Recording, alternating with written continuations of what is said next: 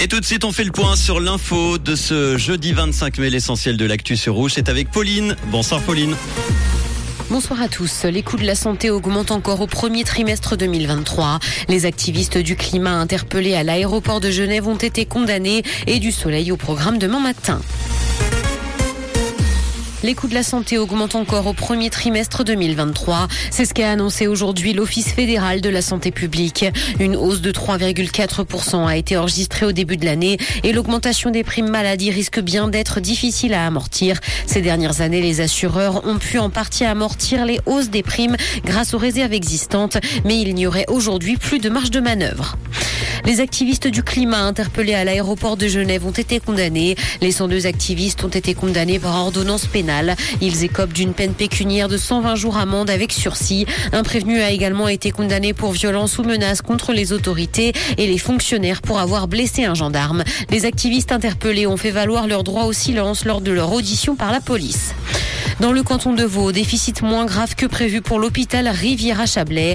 Bien que toujours dans le rouge, les comptes de l'établissement hospitalier sont meilleurs que prévu. Basé à Réna, l'hôpital a essuyé un déficit de près de 12 millions de francs l'an dernier, soit 1 400 000 de mieux que la perte budgétée. Le retour à l'équilibre financier est quant à lui prévu pour l'année 2026.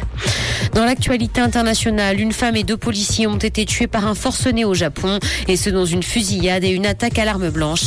Le drame s'est produit dans le centre du pays. Le suspect était d'ailleurs retranché dans un bâtiment. Interrogé sur le sujet, la police n'était pas en mesure de donner davantage d'éléments. Les homicides volontaires sont très rares au Japon, où le port d'armes est d'ailleurs très réglementé.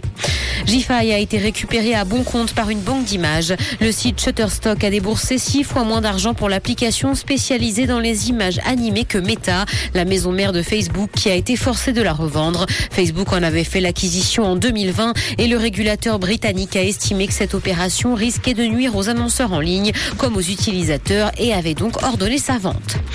Musique, de nombreux hommages ont déjà été rendus à Tina Turner. La reine du rock'n'roll s'est éteinte hier à 83 ans des suites d'une longue maladie. C'est ce qu'a indiqué son agent. Naturalisée suisse, la star américaine est décédée dans sa maison près de Zurich. Elle a débuté sa carrière dans les années 50 et remporté pas moins de 8 Grammys. De nombreuses célébrités, mais aussi la Maison Blanche, ont salué sa carrière. Le ciel sera dégagé ce soir et il fera beau demain matin. Côté température, le mercure affichera 12 degrés à Montreux et Morges, ainsi que 14 à Genève et Palinges. Bonne soirée à tous sur Rouge. C'était la météo, c'est Rouge.